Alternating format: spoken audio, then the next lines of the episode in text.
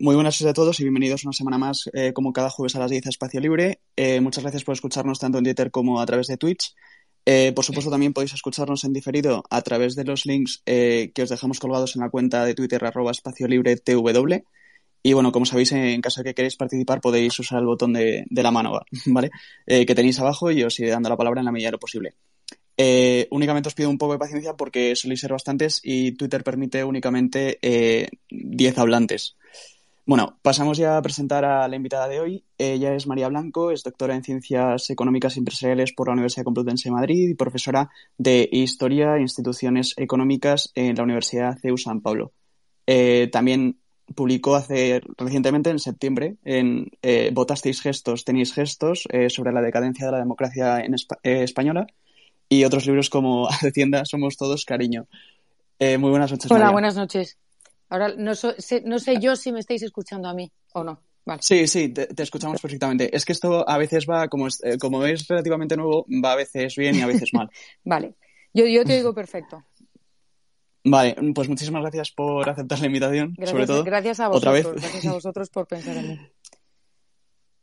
Pues bueno, yo creo que eh, vamos a empezar con una ronda de preguntas. Eh, yo creo que la principal sería hoy la, reciente noticia que hemos conocido acerca de, del crecimiento de, España, eh, que ha bajado sustancialmente eh, en comparación con lo que preveía el, gobierno. O sea, la Europa nos ha dado una previsión del 4,6 y el gobierno preveía un, un 6,2. pese a ello, tanto Nadia Galviño, bueno, Nadia Galviño por su parte ha dicho que vamos a cumplir los presupuestos y que las eh, previsiones son sólidas.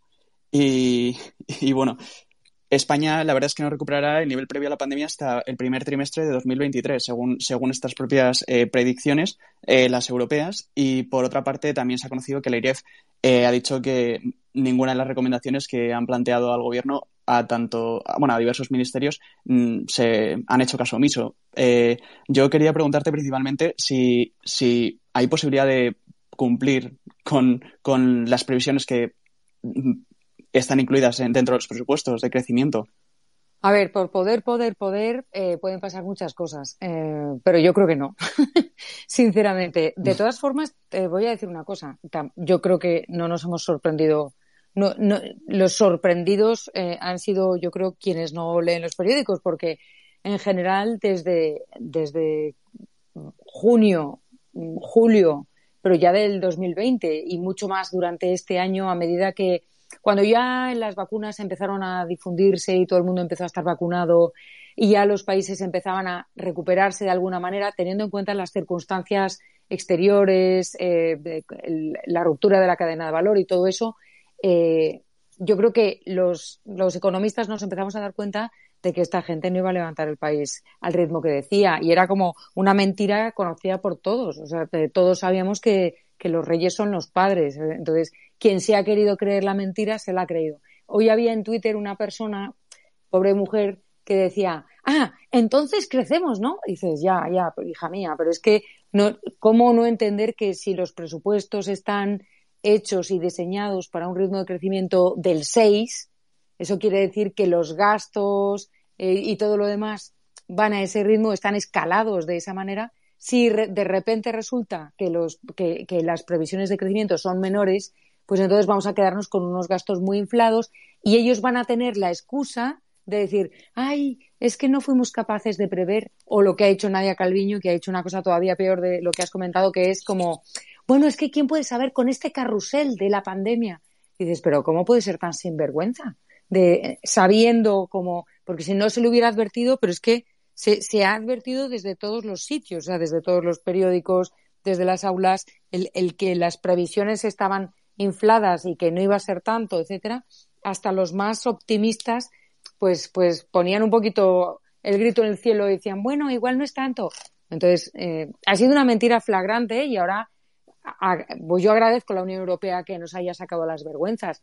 Y por otro lado, ¿qué van a hacer? O sea, una vez que te descubren una mentira así, tú tiras para adelante y dices, no, hombre, no, qué exagerados, ya verás como que sí, que sí, que vamos a cumplir al final.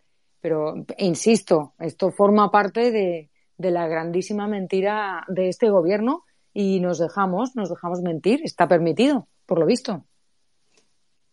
Eh, yo antes de pasar a otra a la palabra a mis compañeros, eh, quería preguntarte sobre esto que acabas de decir. Bueno, más que nada de acerca de las de las distintas medidas que se están tomando, porque sí que es verdad que esto al principio se dijo que era una oferta, o sea, perdón, que era una crisis de oferta, eh, perdón, una crisis de demanda y ahora se ha convertido en una crisis de oferta.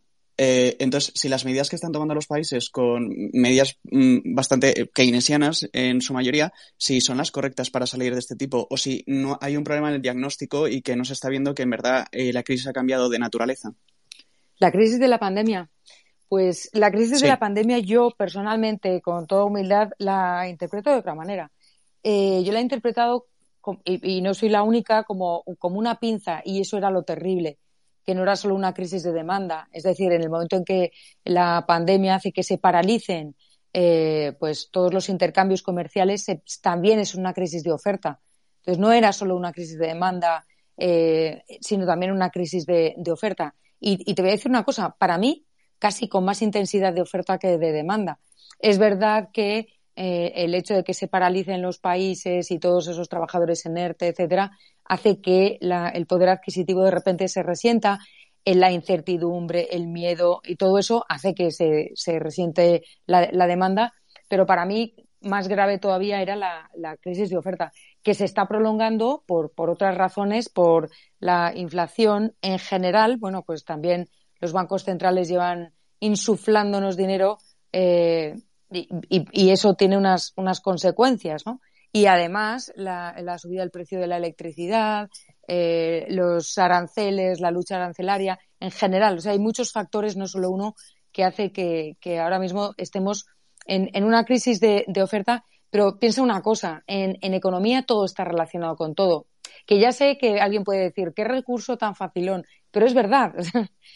si hay una crisis de oferta, al final se va a descargar sobre la demanda. Si hay una crisis de demanda, va a repercutir en la oferta. Igual que la crisis financiera, por ejemplo, del 2008, pues terminó siendo una crisis también en la economía real. Las crisis de economía real pues terminan revirtiendo en, las finanzas. el problema de las políticas keynesianas es que son pólvora, ¿no? Entonces, a lo mejor a corto plazo, eh, pues quedan muy bien y, tal vez pueden intentar dinamizar, pero a medio y largo plazo no tanto. Entonces, siempre desde mi punto de vista, hay que tender a, aplicar medidas que permitan un crecimiento sostenido o una recuperación sostenida, no eh, picos de crecimiento en función de lo que se necesita electoralmente, que es lo que yo creo que, suele pasar. Pues vamos con Cersei. Buenas noches, Cersei.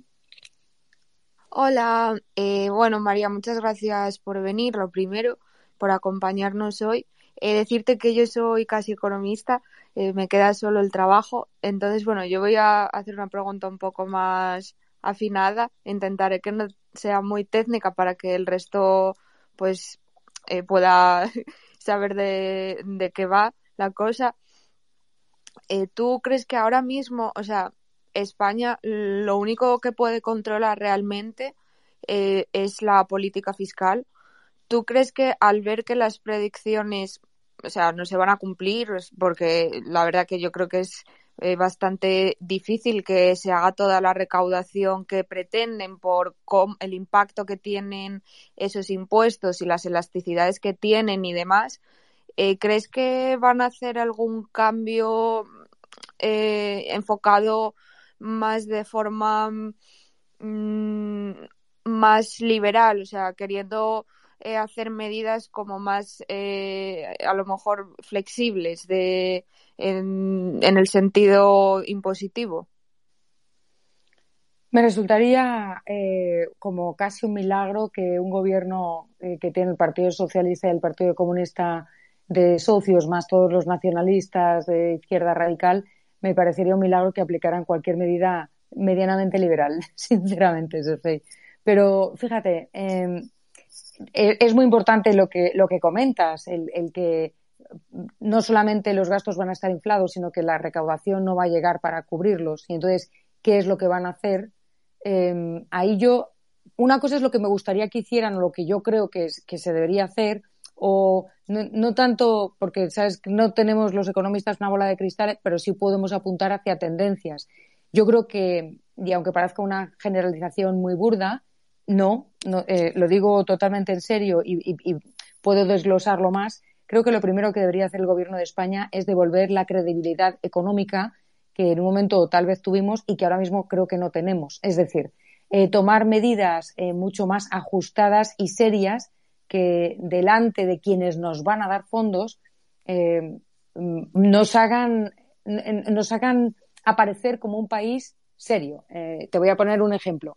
Bueno, pues Portugal y, e Irlanda recibieron fondos y todo un señor rescate y se comportaron de manera que, pues, se hicieron países creíbles a pesar de, de, todo eso, porque sí, sí que se recuperaron y sí que hicieron sus tareas, hicieron sus deberes eh, eh, en política fiscal y, demás, de forma que, bueno, pues Irlanda es un país apetecible para los inversores, por ejemplo, y Portugal, pues a lo mejor tiene mejores niveles que España, mejores eh, variables macroeconómicas. Entonces, yo creo que, eso es lo primero que, habría que hacer. ¿Qué van a hacer?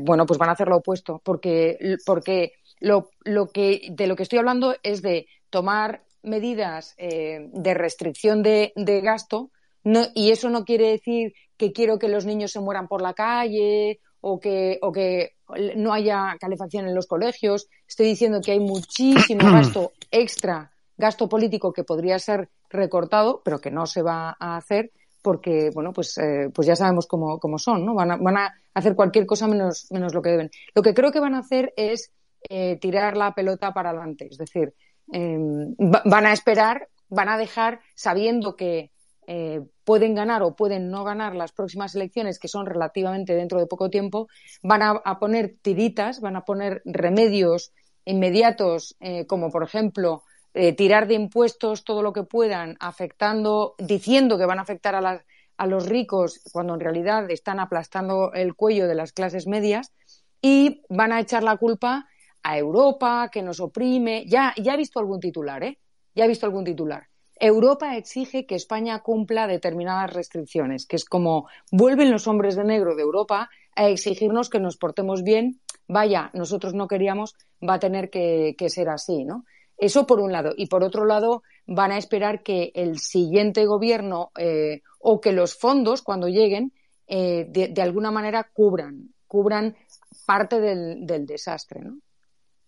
Claro, yo es que hay muchas veces que, o sea, me cuesta, o sea, yo puedo entender que cualquiera tiene una ideología más marcada hacia un lado o al otro, pero me cuesta creer que haya eh, economistas que puedan defender esas medidas, porque es como estás contradiciendo los principios económicos. O sea, yo entiendo que la señora ministra de Hacienda, que no tiene ni idea de cómo funciona los, los impuestos, no sabe ni lo que es la rémora fiscal ni nada de eso, no sepa de, de, lo, de lo que pasa cuando mueves eh, cierto tipo de impuestos, como es la traslación, bueno, pues que te voy a contar a ti, la traslación de el efecto renta y el efecto sustitución, etcétera pero que lo diga alguien como Nadia Calviño, que, o sea, tú has estudiado eso, sabes de lo que estás hablando, me sorprende siempre mucho, o sea, me sigue eh, asombrando, o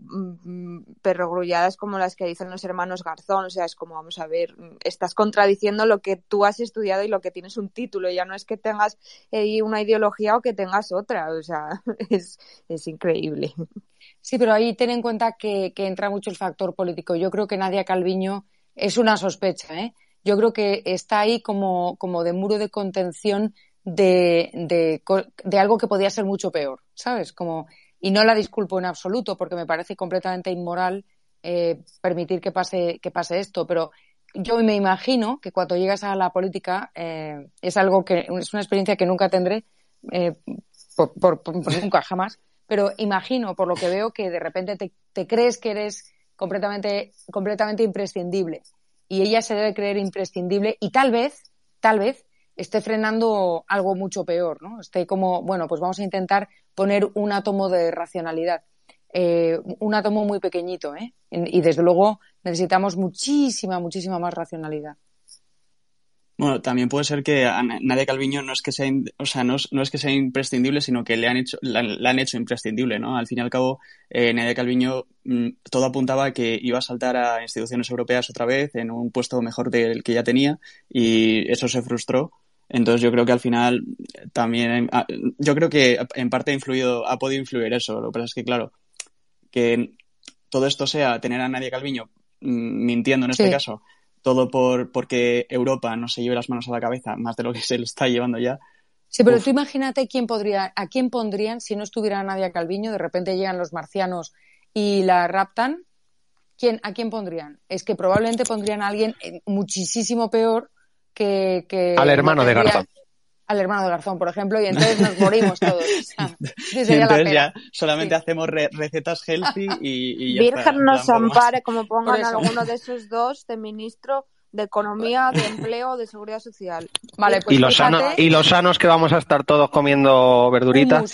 Humus, Eso hay que valorarlo. La receta del humus, una receta de cinco minutos súper barata, 10 euros, así que todos podemos comer humus. Pero fijaros que, que que es exactamente de lo que estamos hablando. O sea, Nadia Calviño, ¿qué hace ahí eh, siendo tan inmoral y, esas perogrulladas, no sé qué, es cuántos? Bueno, pues lo que hace tal vez es impedir que estén los garzones ahí, ¿no? Ya. Eh, vamos con Nico. A ver, vamos a ver, es que tenía un problema antes, por eso he entrado tarde. Eh, no, yo, a ver, yo quería meter un poco el tema, un poco lo, último que ha habido estos dos días, y es el tema de las, de las pensiones. Mm. Eh, no sé muy bien en qué va a acabar esto. No sé si alguien o, tú, María, tienes alguna información, has podido leer, porque cada persona del gobierno dice una cosa, cada asesor del gobierno dice otra contraria. Hoy Escriba ha dicho que esto, que no es ninguna nueva noticia, que esto, que se ha sacado una noticia vieja de hace un año, que sacó Pablo Iglesias, pero que esto es mentira, que esto de alargar la jubilación, que esto no. O sea, aunque Bruselas haya mandado documento que por escrito el gobierno se está comprometiendo a eso, dice que, esto no, que esto en todo caso hay que negociarlo. Yo no sé si, si alguien o, tú, María, eh, sabemos un poco en qué acabar esto. pues yo, yo tampoco tengo bola de cristal, ¿sabes? por poner un poco en contexto la noticia, es justamente lo que decía Nico, que al final eh, hoy, hoy mm, bueno, ayer fue, creo, lo de Escriba, que al final se, se, se publicó que habían llegado a un acuerdo entre el gobierno de España y las instituciones europeas para alargar el periodo de, de, cálculo, la extensión de 25 a 35 sí, años. Eso es.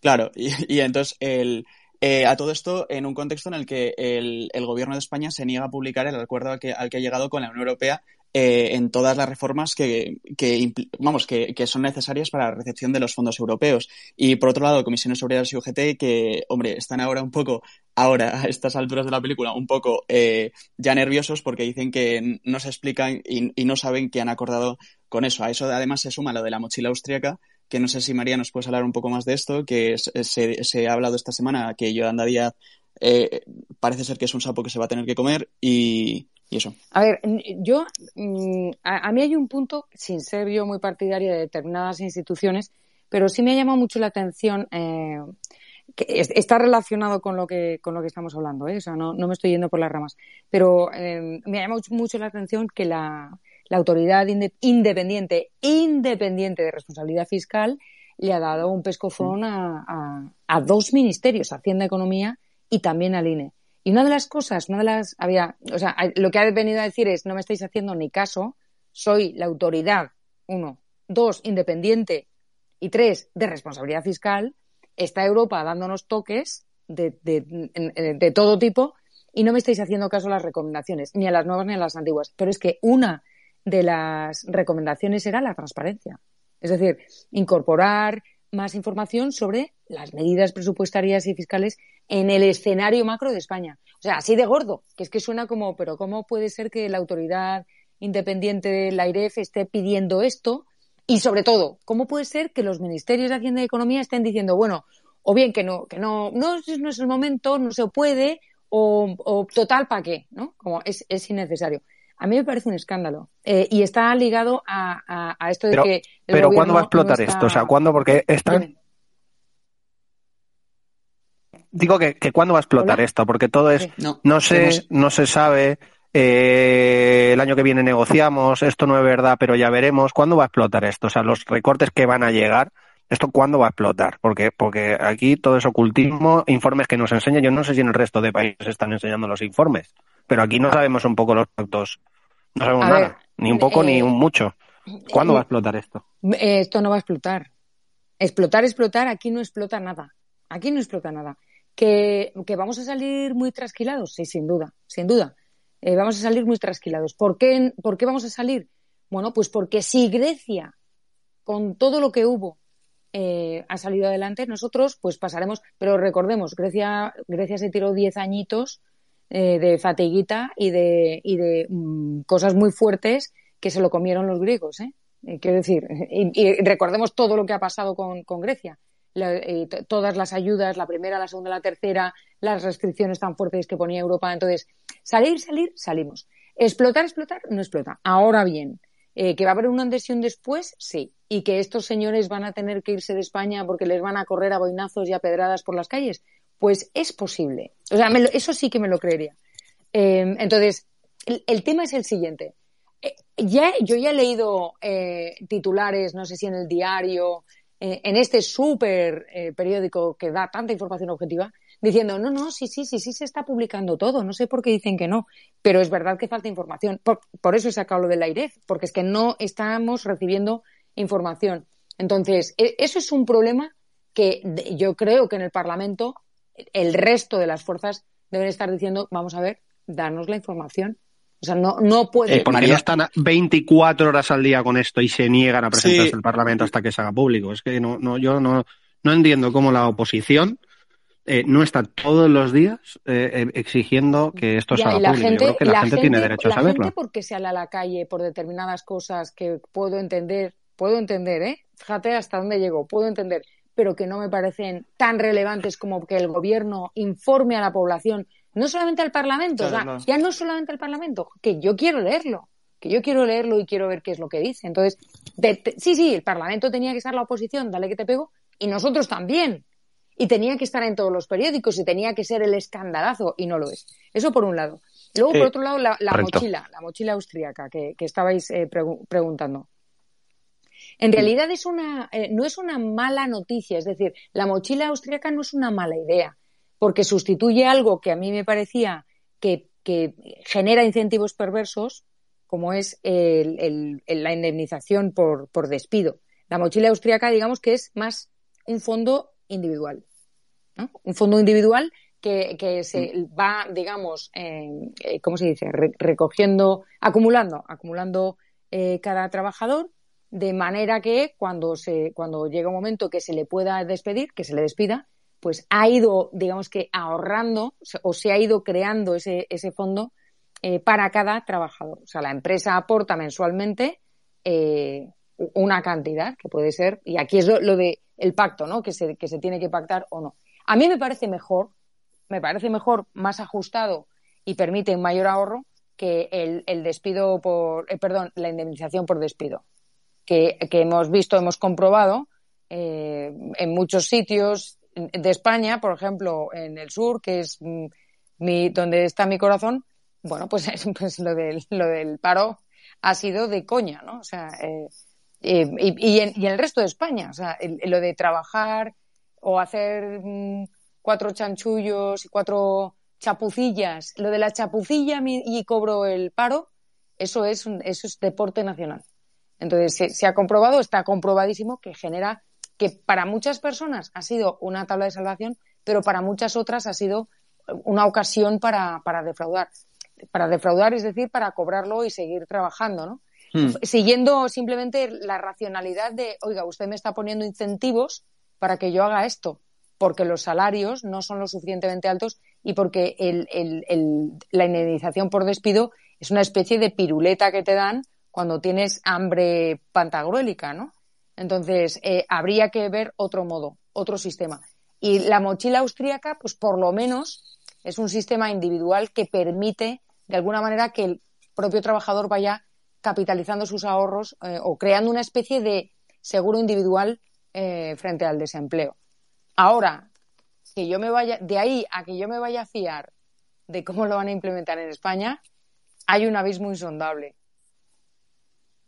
Sobre lo que acabas de comentar, la verdad es que a mí me llama la atención que en la en la información publicada hoy de, las previsiones de la Unión Europea, justamente coincide los principales países, los países que de, hecho se vieron tan afectados en la, en la anterior crisis. O sea, Irlanda, por ejemplo, eh, va a crecer un 14,6%, o sea, es, la, es lo el que más crece, pero es que Grecia es el cuarto país que más crece. Eh, no sé si es porque ha habido una base y se han transformado esos países y ahora eh, tienen más capacidad para, para hacer frente a una crisis o simplemente es por, pues no sé, por la naturaleza de la crisis, porque por pura casualidad o, cualquier cosa así. A ver, casualidad, casualidad en economía, eh, raras ya, veces. me cuesta creerlo, ¿no? raras veces. Em, a ver, cuando, cuando este gobierno empezó a decir, bueno, esto estamos cayendo una barbaridad, eh, pero esto en cuanto, la, en cuanto se recupere la confianza del sistema gracias a las vacunas y se recuperen las cadenas de valor y empiecen a funcionar otra vez los, el, comercio internacional principalmente y tal, esto ya verás. Y además, nosotros, con el sol que hace y empezamos a abrir y España es un país seguro y piticlin pataclán, nos vamos a levantar. Pues no. Eh, ¿Por qué otros países sí? Pues porque todo depende del terreno, o sea, la semilla florece o germina allí donde el terreno está abonado y nuestra economía no estaba recuperada, no se había terminado de recuperar. Es decir, aquí hay que recordar que otros países ya estaban recuperados de la crisis del 2008. Nosotros tuvimos la, recuperación más lenta, no porque seamos más estúpidos o porque seamos mm, peores económicamente y tal, sino por temas políticos, porque hemos tenido las peores políticas económicas y la inestabilidad más grande eh, recordemos eh, qué pasó con Mariano Rajoy, recordemos cómo, cómo, Pedro Sánchez sube al poder con dos votos, dos votos de diferencia. Eh, esto genera una inestabilidad. El hecho de que, de que tenga que pactar con, con el mismo diablo literalmente también genera mucha inestabilidad. Entonces, éramos una economía que no terminaba de recuperarse y que habría necesitado un gobierno fuerte, sensato y responsable, si puede existir en España un gobierno con esas características, que también es, pues, está por ver, y lo que nos encontramos fue un, pues, pues el circo, o sea, el circo, literalmente el circo, o sea, nos encontramos esto, nos encontramos a Pedro Sánchez y a dos millones de ministerios y unos gastos espectaculares y postureo con el feminismo radical de izquierda, postureo con el peor nacionalismo, postureo por todos lados. Y eso, el postureo, como las fiestas, también se pagan. Se paga todo, ¿no? Y entonces estamos pagando nosotros, los españoles, que somos quienes les hemos. bueno, yo no voté en las generales, ¿eh?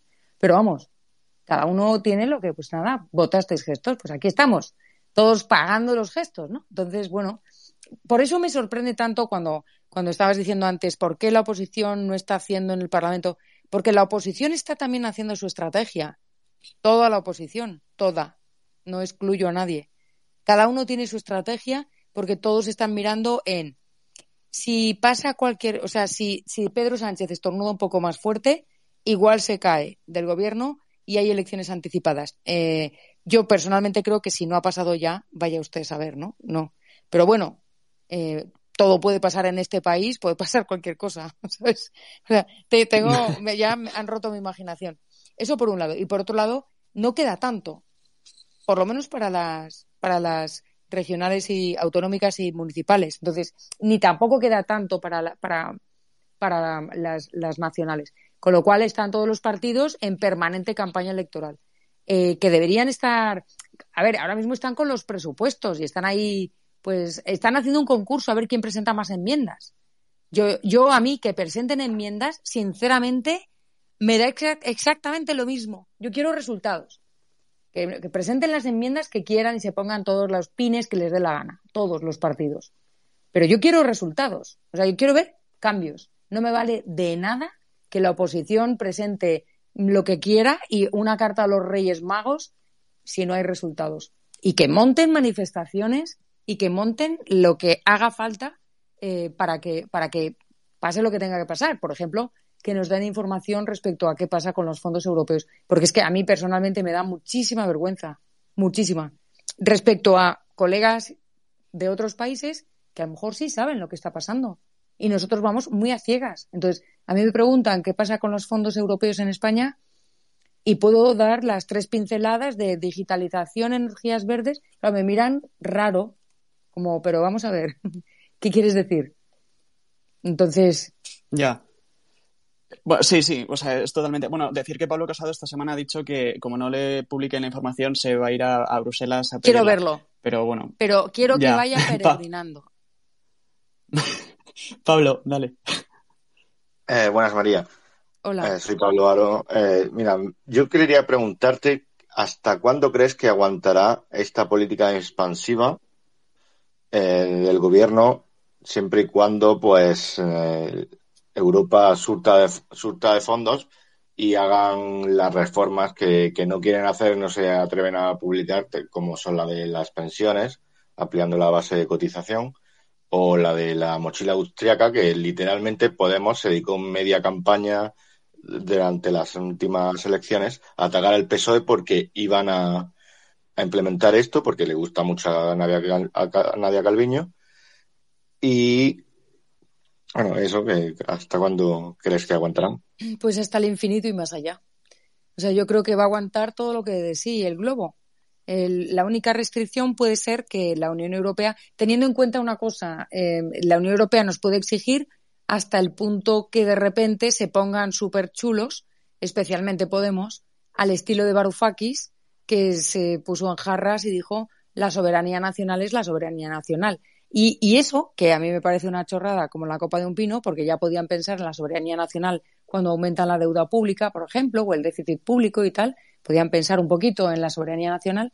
Eh, sí, claro, que el dinero viene de Europa, no es nuestro. Claro, no, no, no, no, sí, sí, sí, yo no te estoy diciendo que yo piense como ellos. Quiero decir que, a ver, que a, mí lo que me parece una chorrada es precisamente eh, ese argumento de, uy, nos están exigiendo. No, no, nosotros somos soberanos respecto a qué hacemos con nuestros impuestos, somos los, representantes y, todas esas cosas del pueblo español. ¿Están atacando al pueblo español eh, al exigirnos tanto? Eso, es, eso fue la doctrina Varoufakis, o sea, la, la, la, crítica de Varoufakis y por eso se separó de Chipras y todo esto y ahora está viviendo como un millonario dando conferencias, ¿no? Que es probablemente lo que haga Pablo Iglesias a continuación.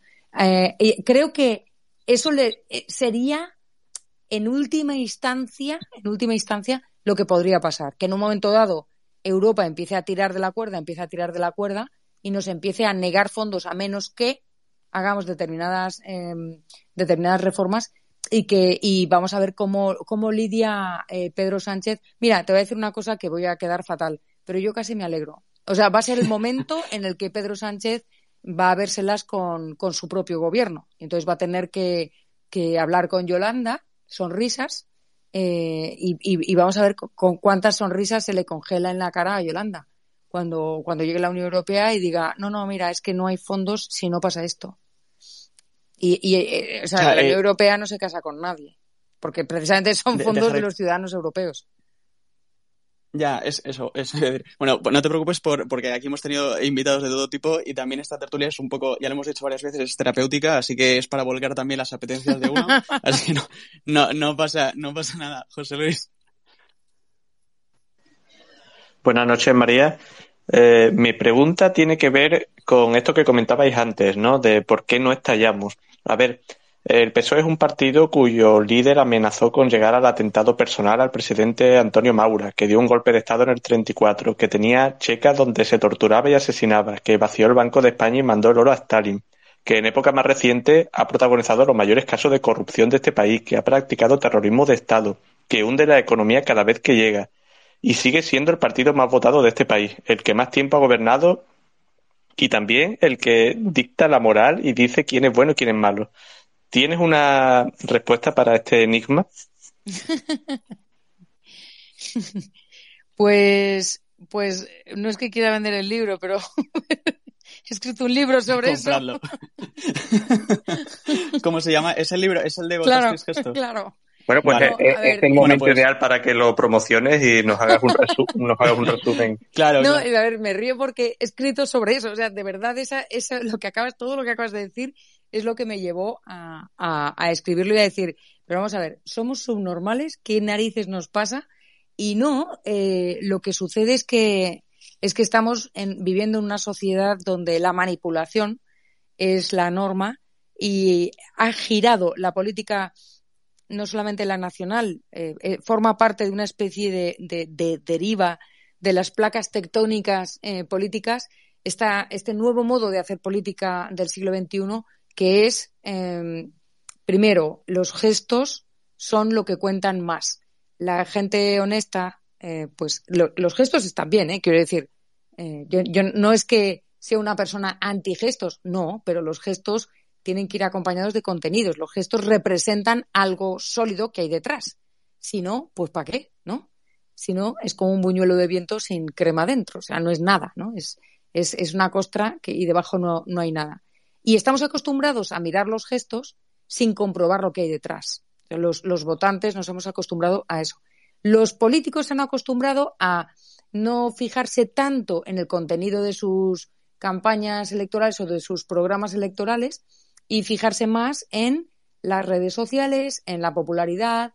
Eh, de repente, yo recuerdo un amigo italiano que, en las pasadas elecciones me decía, me decía, en serio, me decía, ¿por qué todos los políticos españoles son guapos? son jóvenes. Es cierto, hay un gran número de. Son jóvenes y guapos. Todos están cortados por el mismo patrón. Unos se dejan barba, otros no otros son macho alfa, otros son macho beta, eh, y unos son más no sé qué, otros más no sé cuánto, pues son todos como guapos, o sea, no, no hay feos en la política española.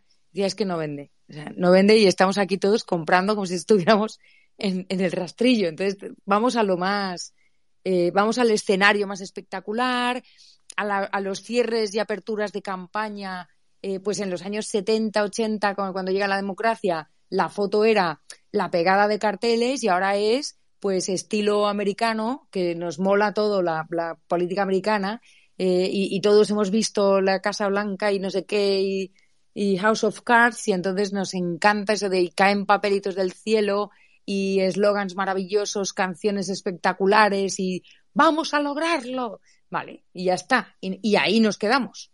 Entonces, mi pregunta es, ¿de, ¿de quién es la culpa? Que nos quedemos ahí. ¿Hemos dejado de exigir nosotros? porque ahí sí que cuando yo he estudiado el tema y lo he estudiado a fondo, os doy mi palabra, resulta que en otros países sí exigen. Es decir, en otros países tú usas una tarjeta de crédito para comprar un boli a tu niña y tienes que dar muchísimas explicaciones y tal vez tienes que directamente dimitir porque, porque has hecho un mal uso del dinero público y eso no te lo perdonan. Aquí perdonamos las cosas más increíbles. Aquí perdonamos una serie de cosas que dices, y no solo eso, hacemos memes, nos reímos de nosotros mismos, las gambitas y el no sé cuántos, pero no hay, no, no hay rendición de cuentas. Y el, el humor y la, y la retranca y la coña, todo tiene mucha guasa, hasta que te das cuenta de que te están robando a ti, a, los viejecitos, a los niños, al, al futuro, y, y, entonces ahí ya te lo piensas, ¿sabes? Entonces, bueno, pues todavía vivimos demasiado bien. O sea, me da muchísimo dolor de corazón decir esto, pero vivimos demasiado bien. O sea, hay, hay poca eh, hambre.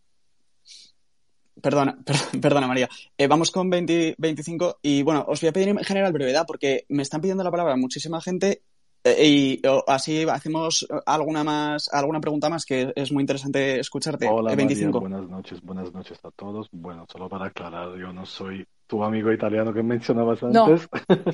No, no, no, eres. Pero bueno, pero bueno, pero bueno, no pasa nada. De todos modos, te quería preguntar una cosa respecto a los fondos europeos y lo que estábamos mencionando antes.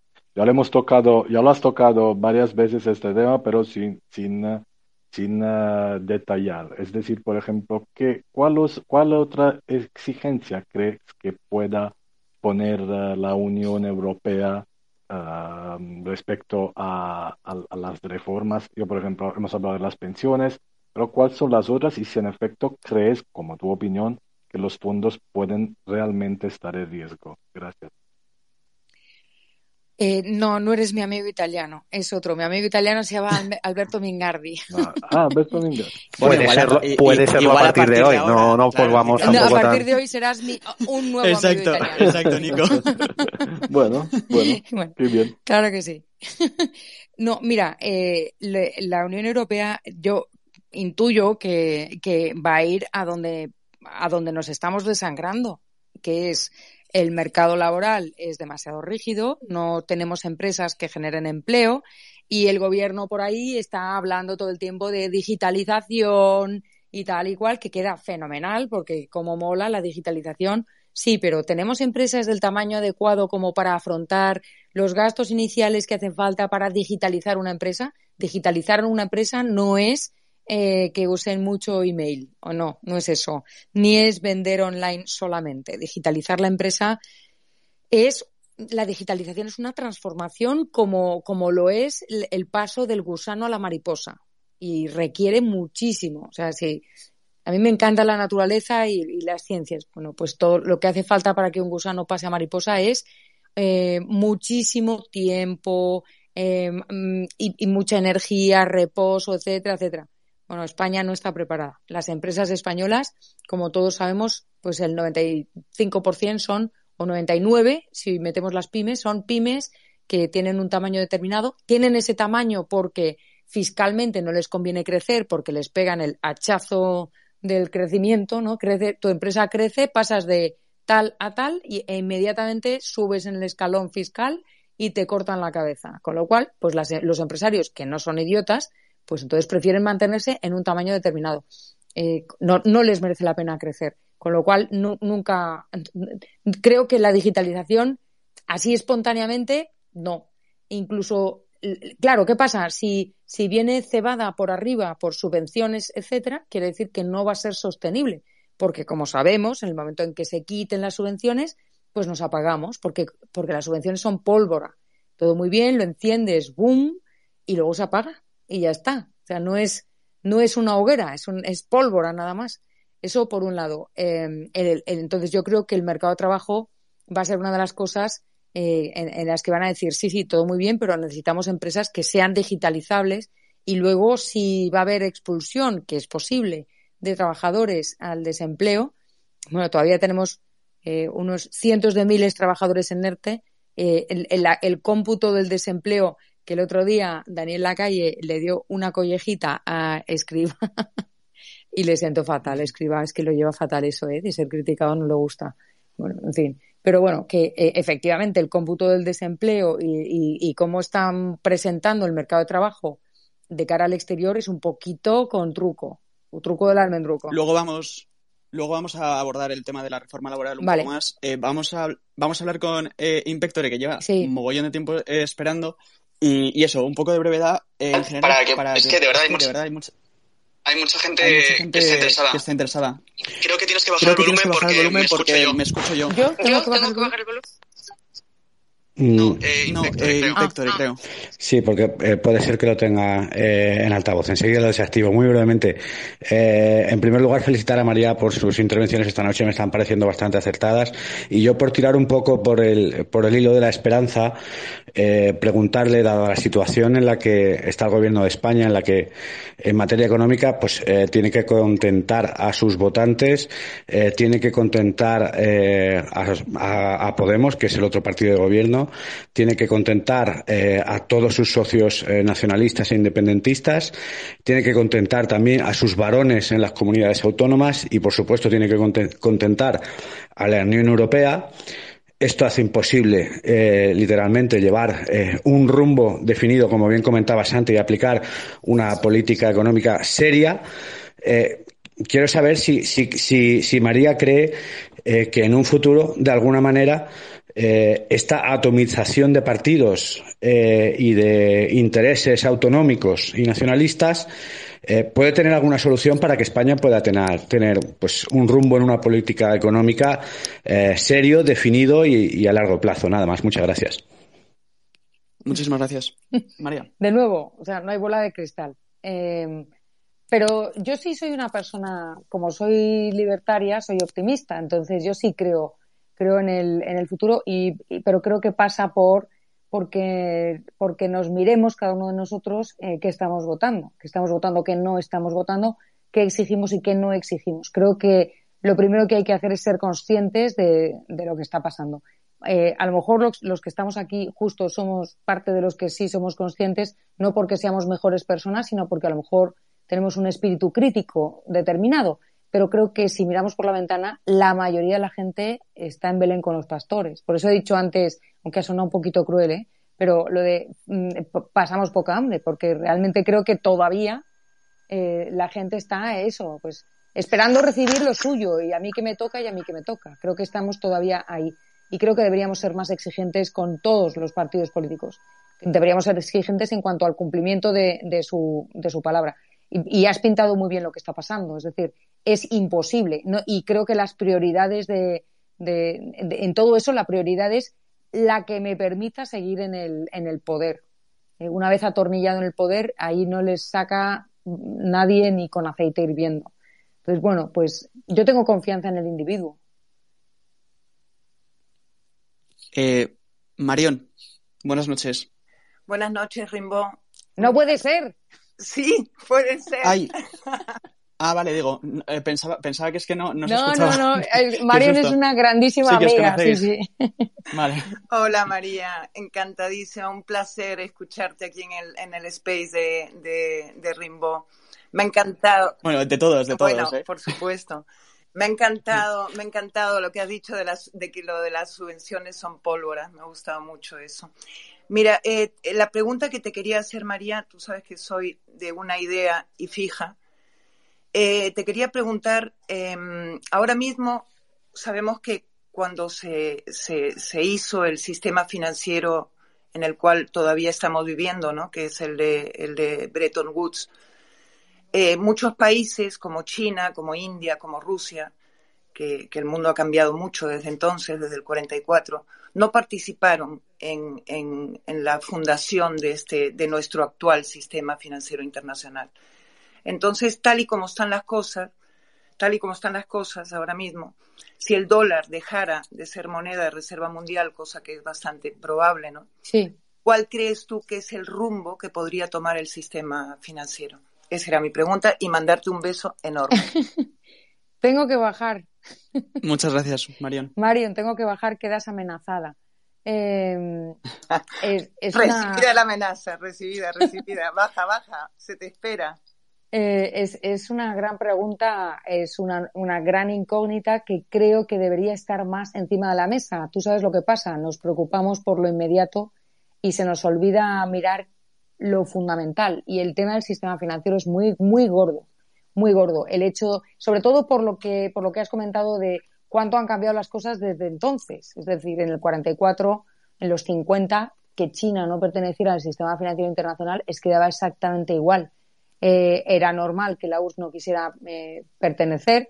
Estaban ahí, pues, los, los países occidente, occidente, eh, occidente superlativo, ¿Qué pasa? Que ahora resulta que estamos mm, bajo mínimos y el sistema financiero pues se ha, se ha mostrado como débil y quebradizo. O sea, mm, estamos en crisis de pandemia con toda la crisis de oferta y todo eso, pero venimos de una crisis financiera del 2008 que nos ha dejado temblando las piernas. Es decir, todavía el sistema monetario, el sistema bancario, sobre todo europeo, no es el más firme, no es el más firme. Sí, sí, tenemos Alemania, como tú sabes muy bien, pero ya está. El sistema bancario francés, o sea, el sistema financiero del resto de los países no es el más fuerte del mundo.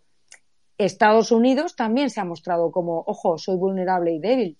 Eh, entonces, en el nuevo sistema financiero, ¿queremos contar con, China como potencia financiera? Yo no, ¿eh? Yo no quiero. Porque, porque digan lo que digan del capitalismo salvaje de China, hay que recordar que sigue regido por un partido comunista chino que, es la sota de bastos. Entonces, es, es un futuro, mm, es un futuro en donde probablemente el agarradero será el, el de siempre, el más sólido, ¿no? Eh, y, ahí tú sabes que, que, los grandes inversores y los grandes quienes quieren quienes quieren seguridad se agarran al oro. Eh, nadie mejor que tú lo sabe, Mario. Entonces, yo estoy a la expectativa. Es decir, yo estoy eh, pues, eh, con los ojos muy abiertos mirando a ver qué es lo que pasa, porque me preocupa muchísimo el tema financiero, especialmente porque no se habla. O sea, hablamos de si el Banco Central Europeo va a inyectar, no va a inyectar, sube tipos, no sube tipos, qué va a hacer la Fed, qué, va, qué decisión va a tomar Biden, pero no estamos viendo el big picture que estabas, que estabas pintando tú. Pues muchísimas gracias, Marion. Eh, vamos con Pablo. Eh, buenas, María. Yo quería preguntarte sobre las consecuencias de la inflación en los presupuestos y dado mis limitados conocimientos en economía, no sé si una inflación puede ayudar a cuadrar los presupuestos porque al aumentar el precio de las cosas se recauda más. Y si crees que el gobierno le interesa esta inflación para poder cuadrarlos un poquito más. La inflación, hay un viejo dicho en economía que, siempre recordamos y es que la inflación es el impuesto de los pobres. La inflación, por definición, te quita poder adquisitivo. Es una de las peores cosas que le puede pasar a un país. Eh, ya sé que, que no estamos en, una, en un proceso de hiperinflación de dos dígitos, afortunadamente, pero no estamos en un momento en el que, en el, que el sistema económico en general, en general, y, ahora voy a España, pueda aguantar una inflación tan alta, tan alta, eh, tanto tiempo. Recuerda que el Banco Central Europeo se crea y todos depositamos la confianza ahí eh, con el mandato de mantener la inflación. Y los mayores acuerdos que los que se ha llegado en la Unión Europea, que todo el mundo está de acuerdo y tal, es hay que mantener la inflación por debajo de un nivel determinado, porque es, muy dañina tanto para, tanto para la elaboración de presupuestos familiares y empresariales, etcétera, como para la gente menos favorecida. Implica una contracción de demanda enorme porque la gente no es idiota, ve que suben los precios, se contrae la demanda, en especial si no suben los salarios y no van a subir por, por, por la pinza de la oferta que tenemos, la situación de las empresas en España. Y ahora sí, en España, ¿qué es lo que pasa? Eh, yo no creo que la inflación vaya a ayudar a cuadrar nada. ¿eh? Es decir, tal vez podría maquillar, pero no va a ayudar a, a que los presupuestos eh, aseguren o respondan a una recuperación real. Entonces, no, la, la inflación lejos, por favor. No, de hecho, llamaba la atención que la inflación de Estados Unidos también ha, ha crecido mogollón y se publicaba también hoy. Eh, Nico. Sí, no, yo, a ver, he estado un rato ausente y me había mandado una pregunta a una oyente nuestra, pero creo que ya se la han hecho. Una oyente que se llama Marta Flitch. Y es que eh, eso de que si, si creces al 11, o sea, si decreces al 11 y luego creces al 4, según ella eso es crecer. Fenomenal. Eh, Me alegro tanto. No lo es, ¿no? No lo es, vale. No, Eh, no, a ver, dicho eso, dicho lo cual, ¿a qué se debe, o sea, que estando tan lejos de los niveles, eh, al menos hasta en los próximos dos años, de eh, recuperar, digamos, el nivel de PIB eh, eh, al que estábamos prepandemia, ¿por qué el mercado laboral sí que, según los datos, sí está recuperado? ¿Cuál es la explicación que nos quieres dar? Sí está recuperado en cuanto a niveles de empleo. No sé si me explico. Ni gente empleada. Sí, o sea, si quieres, te, te- o sea, te ayudo y ya, ya ent- entonces introduzco ya la- lo de la reforma laboral y así ya. Bueno, vamos, principalmente el estado del, del empleo, que se ha publicado que hay más de 20 millones de, de empleados. Esto ha dicho el gobierno que, bueno, es, es lo mejor que podía pasar y que, bueno, que este guarismo, la verdad es que está fetén. Eh, las trampas sobre esto es que 200.000 eh, trabajadores. ¿Cuál es la trampa? Claro. ¿Cuál es la trampa? Ah, de, bueno, de- de 20 pe- pe- no sé si María quería explicar, digo, porque, porque justo es que se había publicado, María, María, no, no, perdona. no, no, no, no, para nada, no. Di, di, di. No, bueno, 200.000 trabajadores que están en ERTE, que en la encuesta de la época cuentan como empleados, en este caso. Por otro lado, que el máximo de trabajadores, o sea, tenemos el máximo de trabajadores en el sector público, que son 3,4 millones de personas. Eh, esto, vamos, de- con respecto a 2019 se ha aumentado en 230.000 personas, empleados públicos. Y después eh, que hay 200 200.000 ocupados menos que en 2019. Y que además ha bajado el número de horas de trabajo. Por tanto, eh, parece ser que no hay tanta gente que esté. eh, parece ser que la situación no es tan buena. María. A ver, eh, hay una cosa que, eh, no solamente lo que, lo que tú has comentado, que es, que es verdad, hay una cosa que, tenemos que darnos cuenta en España. Hay varias maneras de, de contar, hay varias diferentes mm, variables, eh, valga la redundancia, varias variables que permiten, o sea, hay diferentes maneras de medir el empleo. Eh, y sobre todo, ¿qué es lo que nos importa del empleo? ¿El número de personas que están trabajando o la calidad del empleo? Eh, porque en España tenemos un problema de productividad, productividad laboral, que cada vez que lo dices te acusan de ¿estás llamando vagos a los españoles? Bueno, pues no, pero resulta que eh, la mayoría de los, de los empleos se generan en actividades que generan poco valor añadido. y lo ideal sería otra cosa. Entonces, el, si, si yo te digo que la mayoría, pues, no, no, no estoy diciendo que sea así, ¿eh? estoy poniendo un ejemplo. La mayoría de las personas que recuperan el empleo lo hacen en actividades que tienen muy poco valor añadido y que, por tanto, aportan muy poco al PIB, o lo hacen en sectores em, que aportan poco valor añadido, o, lo hacen de manera, eh, em, ¿cómo se dice?, precaria. Con, sí, contratos, temporales, ¿no? Que, que, de hecho un 11% solamente eh, eran los creados Exactamente. O, o si, ¿sabes? Yo, yo, yo personalmente me alegro muchísimo de toda la gente que consigue empleo. Porque he tenido muy cerca eh, personas que han estado en desempleo muchísimo tiempo y es realmente una tortura y es un drama. Entonces, siempre me voy a alegrar de que se recuperen las cifras de empleo. Ahora, a mí lo que me preocupa es que esas cifras, incluso si son verdad, ¿eh? o sea, fíjate a dónde voy ya. Vamos a admitir que sean ciertas. Vale, ¿son sostenibles? ¿Ese empleo cuaja? ¿Ese empleo sirve para levantar a España? ¿Para levantarnos a todos?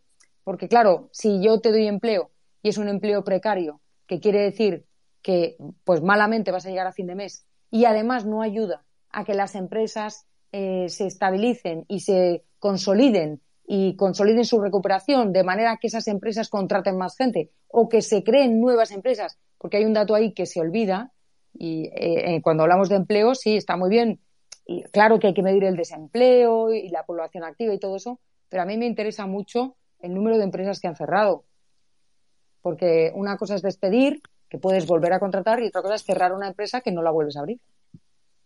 Podemos resumirlo en empleo público, empleo público eh, y empleo precario. El empleo público no genera riqueza y el empleo precario. Sí, pero digo, digo las cifras, las cifras de empleo. Podemos decir que han subido tanto por una mezcla entre empleo precario, puestos de pocas horas y empleo público. Ese sería el resumen, si no he entendido mal.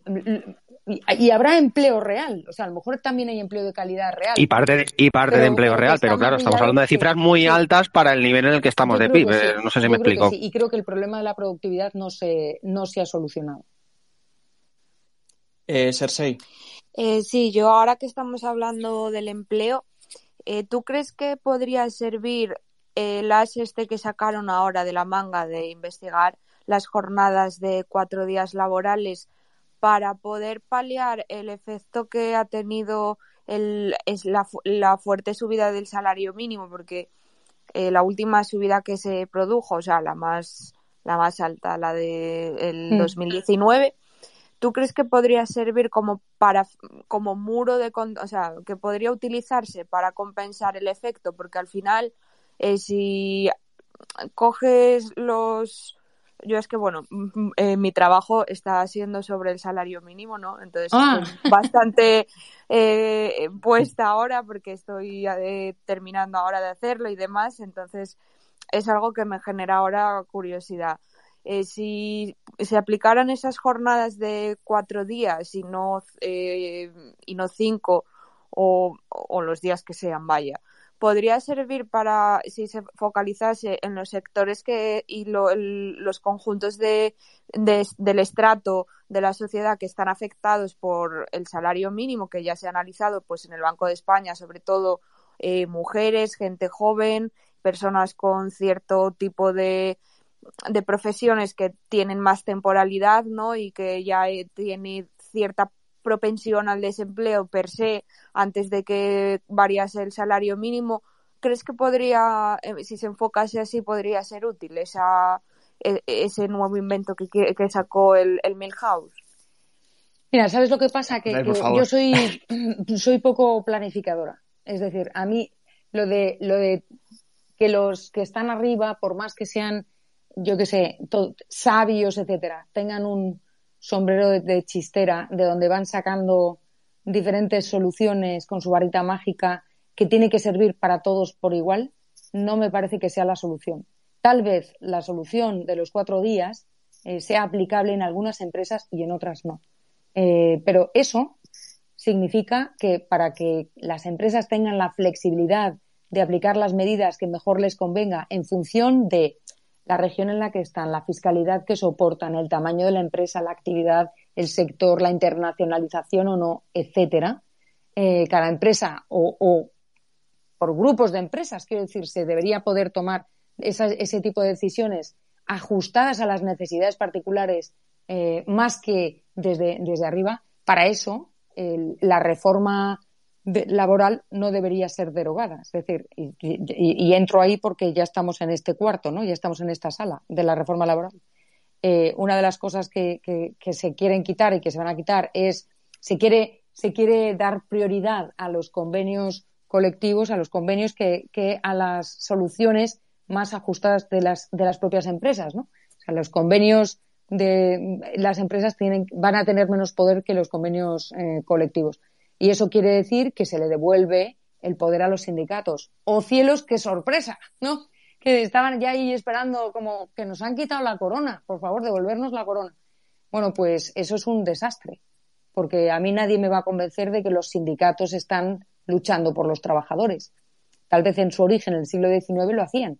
Hoy en día los sindicatos son, eh, bueno, pues eh, un grupo de presión más que están bebiendo de los impuestos de todos los españoles, porque se nutren de los impuestos en un 80% y en un 20%, tal vez 20 algo, pero no creo que lleguen ni al 20%, eh, son fruto de la afiliación eh, de las, a, los sindicatos. Entonces, tenemos esa tendencia a creernos que estamos viendo la película de los miserables y resulta que no, no, los sindicatos no están luchando por los trabajadores, están para beber para seguir mamando de la teta de la vaca, que es los impuestos de todos los españoles, si eh, la reforma laboral les devuelve el poder, pues van a seguir operando como agentes políticos asociados a partidos políticos o, simplemente buscando su, propia, su propio beneficio eh, económico y de poder, ¿no? Con lo cual para los trabajadores sería horrible y para las empresas también. Y a mí eso me preocupa muchísimo. El tema de que la, la manera de paliar los efectos de la subida del salario mínimo, que efectivamente golpea a los más débiles, qué raro, ¿no? Qué, qué cosa tan rara. Bueno, pues eh, que eso se intente paliar con decisiones tomadas desde arriba, especialmente en un momento en el que se quiere devolver el poder a los sindicatos, a mí sinceramente me parece un suicidio. Eh, José Luis. Y luego vamos con eh, democracia, que lleva esperando también bastante. Vale. A ver, eh, yo soy un liberal un poco atípico porque no me gusta mucho la economía, la verdad. Ya sabes que a los liberales se nos tacha muchas veces de economicistas. Mi pregunta se aleja un poco de este tema, aunque guarda cierta relación. Lo que yo percibo, por ejemplo, cuando hablo con mis amigos y conocidos, cuando estoy por las redes sociales, es que a la gente le importa muy poco el PIB, la deuda, la prima de riesgo, etcétera. Básicamente porque no saben qué es y están, por tanto, un poco disociados de esas cosas, aunque luego les afecten sus vidas. Y sin embargo parecen que les importan mucho cosas como la homofobia, el machismo, el feminismo y demás. Y ahí tenemos a la izquierda ganando elecciones básicamente llamando machistas, homófobos y fachas al rival. ¿Deberíamos hablar menos de economía y hablar de estos temas como estrategia para dar lo que mm, se llama batalla cultural? Bueno, o sea, en el tema de la batalla cultural hay todo un debate dentro del propio liberalismo, porque ya hay gente que no, porque si hablas de batalla es porque tú quieres imponer tu modelo cultural al otro y entonces, bueno, yo creo que, que hay que disparar a todos los frentes, porque vamos a dejar un frente por el otro. Aquí necesitamos todas las voces, todas, todas, las que se atienden a la economía, las que atienden a otro tipo de cosas, las que pretenden desmontar la superioridad moral de la izquierda, aquí necesitamos todo, todo el talento y todas las voces, eh, sobre todo porque nos están comiendo por los pies. O sea, ahí están en el gobierno. Eh, vamos con democracia. Perdona porque llevas un montón esperando. Nada, tranquilo. Gracias, gracias Rimbo. Eh, María, me estás encantando directamente, no te puedo decir nada más. Me voy a comprar el libro sí o sí. O sí. Bueno, te vas a llevar, María, te vas a llevar a un amigo italiano, te vas a llevar también a uno no, ya sé que no se me nota el acento, jajaja, eh, pero bueno, eh, si no estuviera, te lo juro, María, si no estuviera casado, eh, estaría solo. Oye, vamos a poner aquí, ala, ala, ala, ala, poner aquí otro tipo de programa. Ala, ya estamos en First Date.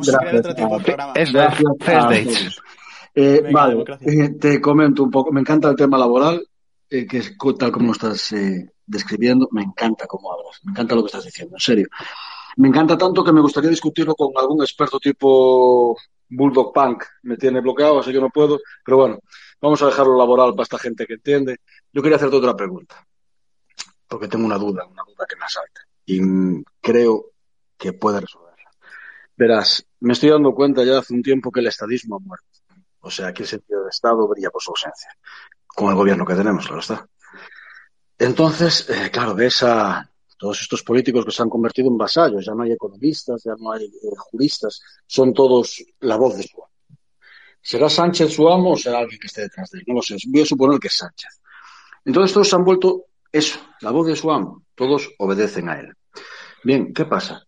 Que te encuentras con, eh, por ejemplo, eh, los catalanes, que todos son perfectamente. Te encuentras con los vascos, mm, con Otegui, aunque no me gustaría encontrármelo si no fuese en una cuneta, eh, que todos A ver, por, favor, que nos cancelan esto, que esto, se, está grabando y después no se puede escuchar. Es, una broma, ja, señores de Twitter, no me cancelen. Eh, sabemos lo que quieren perfectamente, tanto los catalanes como los vascos, y lo están consiguiendo, porque sin ellos no se puede gobernar. Pero yo hay algo que no entiendo, y es lo que quiero que me expliques, María. Con los que sí es necesario pactar para gobernar es con Podemos. Y Podemos está tragando con la, con la reforma, pero es que están tragando. Yo entro en páginas de Podemos y ya estoy viendo las peloteras que tienen, ya solo por lo de la, lo de la aprobación del Tribunal Constitucional. Con la reforma de laboral, exactamente igual. Y Podemos saben, porque lo saben perfectamente, que las estadísticas les dicen que están más muertos que otra cosa, tienen un pie en, otra, en el otro barrio. Ya lo saben. ¿Por qué siguen apoyando? ¿Qué es lo que buscan? No hacen como los vascos, no van abiertamente como los vascos que dicen, no, si tengo que negociar los presupuestos para sacar a los presos, pues lo negociaré, o los catalanes. Queremos Netflix en catalán, menuda tontería, Dios mío. Yo no sé dónde la sacan. Pero bueno, ellos piden. Nosotros no, están ahí, tienen a la vicepresidenta, tienen a dos o tres y lo hacen a la callada. ¿Qué busca Podemos si saben que políticamente están muertos? ¿Qué es? ¿Qué están haciendo por detrás que no nos estamos dando cuenta? Gracias. Nada, muchísimas gracias. Eh, María. A ver, pues, muchas gracias por tus palabras. Eh, em, a ver, mira, yo, yo lo veo de la siguiente manera. Eh, aquí todo el mundo quiere ser el voto imprescindible. No importa si te quedan, si te quedan tres, cuatro, cinco personas ahí, si has perdido poder, tú agárrate al poder como puedas. O sea, te, te agarras, te atornillas y no lo sueltas. Porque te necesitan. Te van a necesitar antes o después. Entonces, todos, todos están jugando a ser imprescindibles, unos por un lado y otros por otro lado. Si nos centramos en el gobierno, bueno, yo tengo que decirte que soy anticomunista, con lo cual estoy comiendo palomitas mientras veo cómo se pelean. Es como, me pasa como con las feministas de izquierda radical. Ahora están súper peleadas las unas con las otras por lo de los trans, no sé cuántos, tal. Nada, ya pasó, ¿eh? esto ya pasó en los años 70. Yo sigo, no, me estoy hinchando a palomitas. Con una pelea de verdadera izquierda. ¿Perdona? Que no disfrutamos con disfrutamos con la peleas de verdadera izquierda. Claro, por eso, o sea, están ahí, yo soy, tú eres de verdad de izquierdas, tú no, bueno, fenomenal, pensé que solamente éramos nosotros, los del liberalómetro, los que nos peleamos, no, la izquierda radical se pelea. fenomenal que se peleen. Eh, pero te voy a decir una cosa, por desgracia, esta gente cuando tiene que unirse se une. Esta gente sabe, sabe decir que vienen los otros, que vienen los otros y se unen. Se unen y terminan por ganar. Luego, cuando, cuando pasa lo que está pasando, que es que llegan las vacas flacas, nadie esperaba una pandemia, eh, nadie esperaba que esto fuera a, salir así, tal, tal, tal, eh, entonces, entonces empiezan las, las riñas, sobre todo cuando tienes ahí la cuña de eh, pues los, los metiendo, metiendo baza y, de repente saliendo como Mónica García eh, arrasa, mientras que Pablo Iglesias, el mismísimo Pablo Iglesias, pues es humillado en, la Comunidad de Madrid. Entonces, yo creo que están jugando a eso. ¿Qué es lo que están haciendo? Sí, los vascos tienen su objetivo claro, los catalanes también, eh, y estos tienen el objetivo de seamos imprescindibles, seamos el, voto necesario para, para, el gobierno. Y de momento lo están haciendo, es decir, acabamos de estar contando todo lo que está tragando Nadia Calviño. Entonces, yo no sé quién está tragando más. Están los dos tragando a lo bestia. Y, yo creo que Podemos está jugando a mirar a la cara a Pedro Sánchez echo un poco de menos a Pablo Iglesias, ¿eh? tengo que decirlo, porque era un chulo, era muy chulo y eso me ponía bastante ver cómo chuleaba a Sánchez. Pero bueno, en cualquier caso, creo que están mirando la cara a Sánchez diciendo, si no pactas con nosotros, ¿con quién? O sea, ¿con quién? ¿De dónde vas a sacar los votos? Nuestros votos tienen este precio. Entonces, si no es con nosotros, ¿con quién vas a gobernar? También hay algo de instinto de supervivencia, ¿no? Porque al final Podemos, como hay elecciones ahora mismo, seguramente le pase lo mismo que le pasó en Madrid o no sé.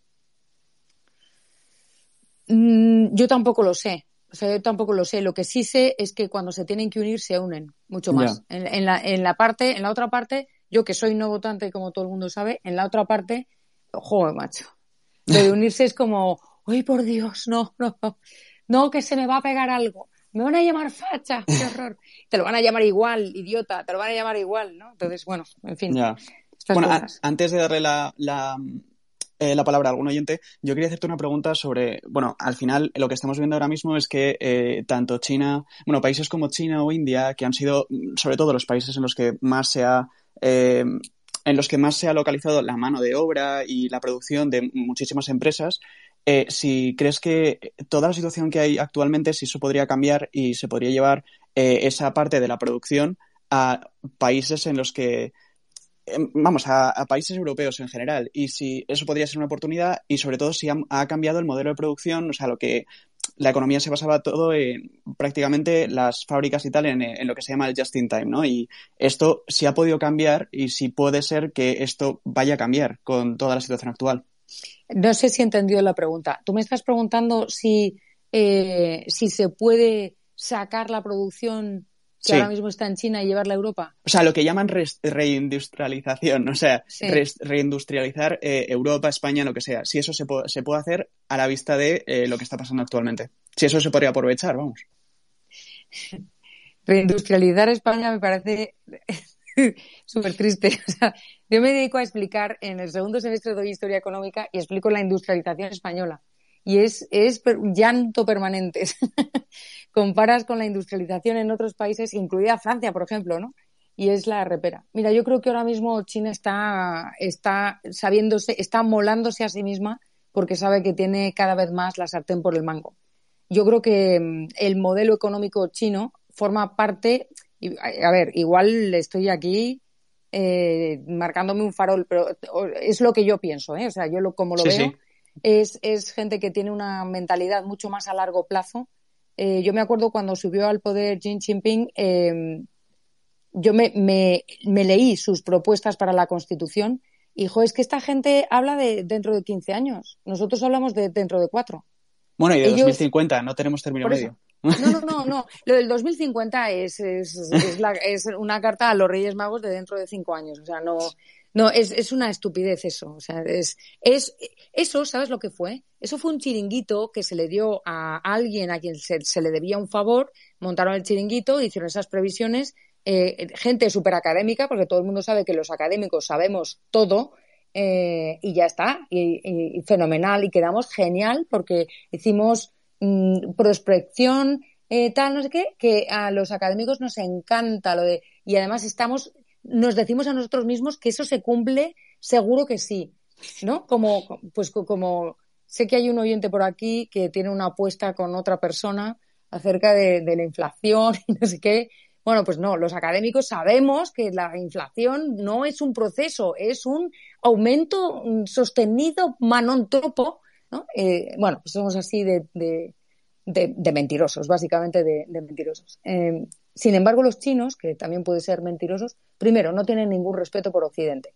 O sea, los logros de Occidente les, lo utilizan para sonarse los mocos, ¿sabes? Eh, porque son mm. una cultura milenaria que también hicieron muchas cosas. De hecho, hay una teoría o una historia que, que dicen que para ellos yo lo, he leído, ¿eh? O sea, lo he leído en, en, algunos papers chinos que ahora mismo no sé localizar, pero la idea de que para ellos la industrialización fue una excepción, porque los innovadores fueron siempre ellos. Que si miras la historia hacia atrás, el número suficiente de años, igual, igual van y tienen un poquito de razón. Mm, la industrialización, o sea, un poquito solo, ¿eh? porque la industrialización supuso acabar con el hambre y crear una clase media, que ahora se están cargando, eh, y subir el nivel de vida, cosa que ellos no han sido capaces de hacer, porque tienen otro respeto a la vida ajena ¿no? y a la libertad de los demás. ¿no? son colectivistas, liberticidas eh, y todo lo, que, todo lo que te pueda decir. Pero ahora mismo eh, llevan mucho tiempo comprando oro, comprando deuda soberana, comprando tierras raras, comprando mercados, comprando gobiernos y a lo mejor están empezando a ver el resultado de su estrategia a largo plazo. Y a mí me da mucho miedito. ¿eh? Vamos a pasar al último oyente de esta noche y que se llama Española. Buenas noches y ya después vamos a ronda de conclusiones. Buenas noches, sí, Española. Hola, buenas noches a todos. bueno, yo quería preguntarle a María en qué sectores se podría aumentar la productividad en España eh, también, eh, no sé si tendrá que ver con el tema del laboral, pero como decían que eh, la Unión Europea quería dejar de comprar deuda a España, que esto provocaría pues una, unas elecciones anticipadas, que también lo dudo, también lo pregunto. Y bueno, la otra el otro comentario que quería hacer es sobre la China, que bueno, que como has comentado, que sobre es el sistema comunista que tienen, pero yo creo que antiguamente no eran comunistas. Esto del comunismo ha sido durante una época mm, digamos, bastante reciente, porque antes digamos que eran como una especie de, eh, eh, no sé, emperadores o reyes, etcétera, que tenían un sistema, eh, pues, no sé, distinto. Creo que antes, no sé si eran más libres, yo creo que sí, pero claro, el, sistema comunista lo, lo, ha ocupado todo ahora mismo y es lo que domina, pero no creo que, que, haya sido durante una época muy larga, sino que esto ha sido, pues diría que de 50 años para, para atrás. Pero bueno, si estoy equivocada, que me, que me corrijan, ¿eh? Y bueno, está muy bien la, la, el tema, está muy bien la conversación. Muchísimas gracias. Eh, muchas gracias. Mira, muchas gracias. Eh, María. Eh, voy a empezar por el final es verdad que, o sea, lo, que quiero decir, sí, me refiero más a la percepción que tienen ellos de sí mismos, ¿no? Y, yo creo que sí es una cultura que tiene una visión más a largo plazo que la nuestra, eh, en general, pero también es una cosa que, a lo mejor estoy muy, eh, muy, muy equivocada. ¿En, ¿En, qué sectores, mm, en qué sectores se podría aumentar la productividad laboral en España? Bueno, pues, eh, pues la verdad es que habría que, habría que, mirarlo detenidamente.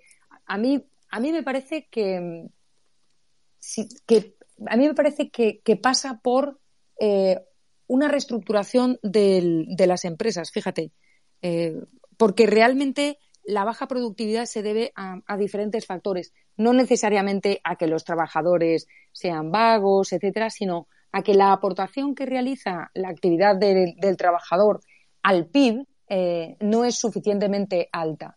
Y esto, y esto está relacionado con lo que decía antes de qué valor añadido genera esa actividad. Entonces, hay actividades que generan muy poco valor añadido, eh, que curiosamente son, por ejemplo, la hostelería, eh, y, a lo mejor habría que pensar en, no, no, digo desde arriba dando subvenciones, pero sí permitiendo, creando un marco, un poco a la Adam Smith, ¿no? Creando un marco adecuado para que las empresas que, se dediquen, que quieran, siempre de libertad empresarial, eh, se dediquen a actividades que generan un mayor valor añadido, como por ejemplo podría suceder si, eh, si, se, si, se digitalizaran las empresas, ¿no? O, te voy a poner un ejemplo muy claro. Turismo. Nosotros no vamos a renunciar al turismo, ¿vale? Pero vamos a tener siempre turismo eh, mm, que no se deja el dinero en nuestros comercios? ¿Vamos a aspirar siempre a que, que el turismo sea número de personas que vienen? ¿O vamos a empezar a mirar eh, cantidad de dinero que dejan los turistas? ¿no? Entonces, si nosotros, de alguna manera, conseguimos cambiar, mejorar, perfeccionar, sea digitalizando, sea abriendo nuevas oportunidades, sea creando un marco de una mayor libertad empresarial para que para que se produzca, para que emerjan las ideas más innovadoras, eh, etcétera, si conseguimos que, haya este cambio en el turismo de manera que se genere un mayor valor añadido, de manera que se genere eh, una mayor aportación al, PIB, por decirlo de alguna forma, los trabajadores que estén trabajando en el turismo, en la hostelería, etcétera, estarán aportando más y su productividad sería, sería más, más alta. O sea, no solamente es el es que trabajamos mal, trabajamos poco, no, es que trabajamos en actividades que sí nos dan un puesto de trabajo, pero realmente no son actividades que estén aportando. Y te he puesto el turismo porque es la actividad principal en España, pero podríamos pensar en otro tipo de, actividades, ¿no? Y yo no estoy hablando de eh, cuando se dice hay que cambiar el modelo productivo.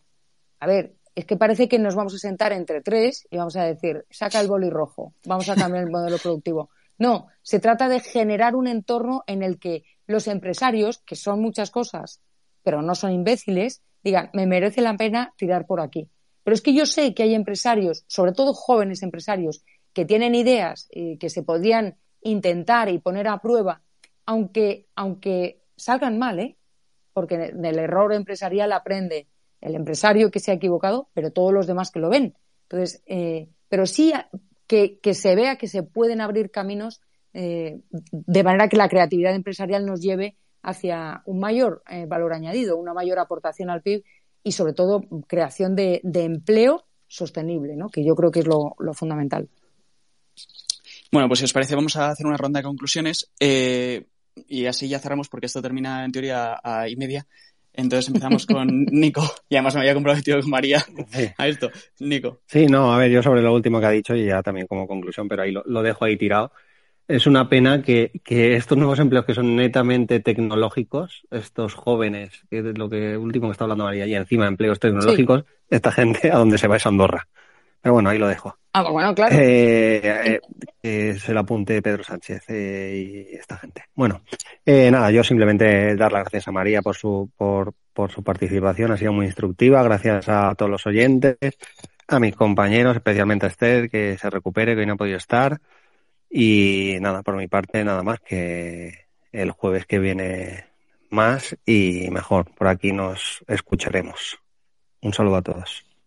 Un saludo. Eh, José Luis.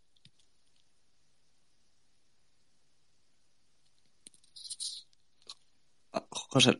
Eh, bueno, a, mí me ha encantado mucho la, charla con María Blanco y agradecer a María Blanco haber estado aquí, agradecer también a mis compañeros y a los que nos han eh, escuchado. Buenas noches. Eh, bueno, yo como conclusión eh, lo que puedo decir es repetir como mis compañeros, darte las gracias por acompañarnos, María, porque, y bueno, yo en especial probablemente de mis compañeros sea la que más haya disfrutado de la tertulia porque mm, ha sido bastante enriquecedor, o sea, escucharte me parece es una persona bastante profesional del sector y mm, quería agradecer también pues eh, a los que nos estáis escuchando siempre y sobre todo a Pablín, que es el que se encarga de grabar todas estas cosas y luego subirlas, que tiene el cielo ganado, aunque a veces sea un poco... Eh, eso, eso, por descontado. Venga, pues... Así que nada, buenas noches a todos. Antes de María, eh, Pablín. Eso de Paulín, hace mucho que no me lo llamaba.